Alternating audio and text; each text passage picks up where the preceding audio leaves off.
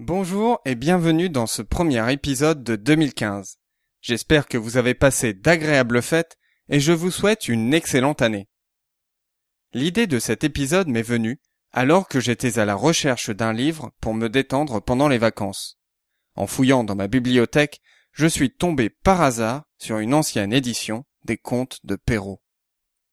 Bonjour et bienvenue sur Batouba.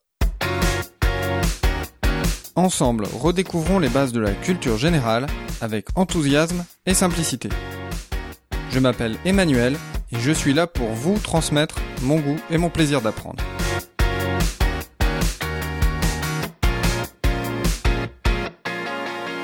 Charles Perrault est contemporain de Louis XIV. Pendant 20 ans, il seconde l'un des ministres les plus influents du royaume, Colbert. Perrault compose des inscriptions pour les monuments. Il fait l'intermédiaire entre le ministre et les artistes. Il s'assure de l'avancée des travaux des bâtiments commandés par le roi. Mais aujourd'hui, ce que l'on retient surtout de Charles Perrault, ce sont ses contes. Il est, avec Jean de La Fontaine, l'auteur qui a donné ses lettres de noblesse aux contes et aux fables. Dans les premiers vers de Podane, Perrault répond aux critiques qui trouvent que ses œuvres manquent de sérieux. Je cite.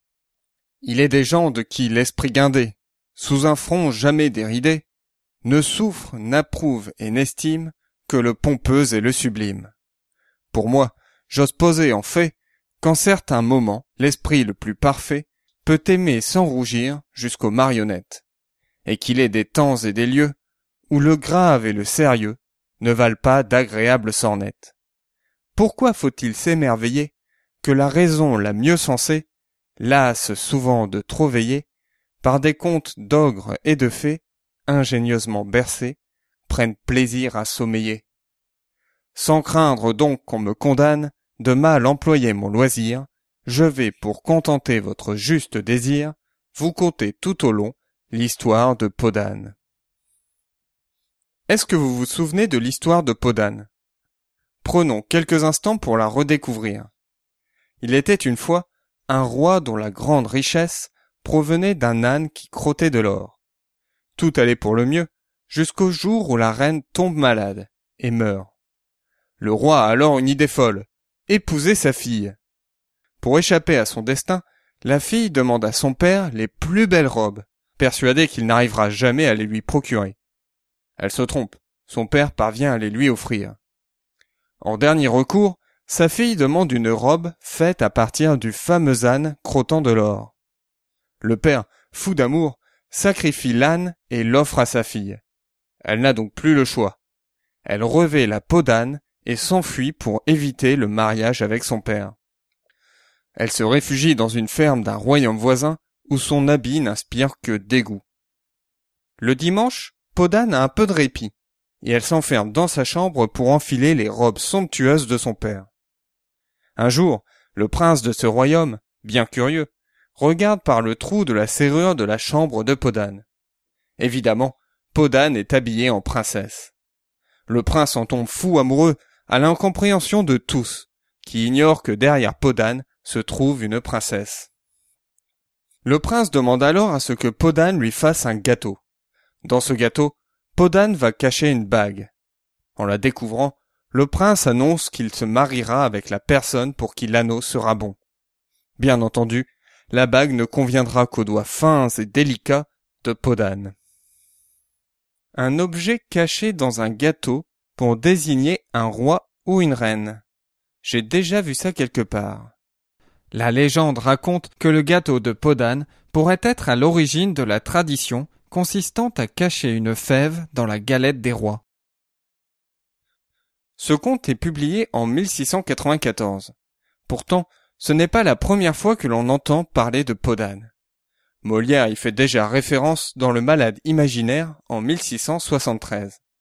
En effet, Podane est une histoire depuis très longtemps populaire, à tel point que l'on utilise même l'expression un conte de Podane pour désigner un conte de fées. Charles Perrault s'inspire donc, entre autres, des histoires et des traditions orales de son époque. Ces histoires d'ogres, de fées, d'animaux qui parlent, servent à endormir les enfants. Mais de là à en faire de la poésie, à mettre Podane en vers.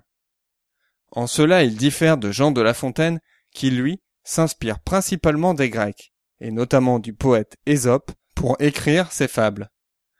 Mais pourquoi les histoires d'aujourd'hui seraient-elles moins nobles que les légendes de l'Antiquité? Ces différentes sources d'inspiration cachent une bien plus grande divergence, que l'on nomme la querelle des anciens et des modernes. Les partisans des anciens, dont fait partie Jean de La Fontaine, estiment que la perfection a été atteinte dans l'Antiquité.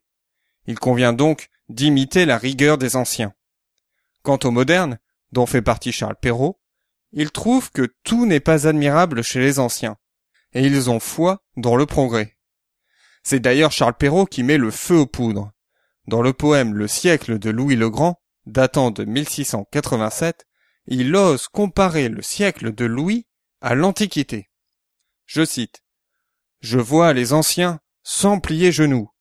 Ils sont grands, il est vrai, mais hommes comme nous. Et l'on peut comparer, sans craindre d'être injuste, le siècle de Louis au beau siècle d'Auguste. Finalement, les contes de Perrault, tout comme les fables de La Fontaine, ont su résister à l'épreuve du temps. C'est d'ailleurs impressionnant de voir le nombre de contes que l'on connaît au moins de noms. Le chaboté, le petit chaperon rouge, la belle au bois dormant, ou encore Cendrillon et le petit poussé. J'ai pris beaucoup de plaisir à redécouvrir quelques-uns de ces contes dont j'avais oublié l'histoire. J'espère que cet épisode vous aura donné envie, à vous aussi, de vous replonger à la redécouverte de ces contes. Je vous ai trouvé une version très sympathique des principaux contes au format PDF. Vous pouvez retrouver le lien sur www.batouba.com slash 76. Je vous dis à dimanche prochain. D'ici là, restez enthousiastes, prenez soin de vous et de ceux qui vous entourent.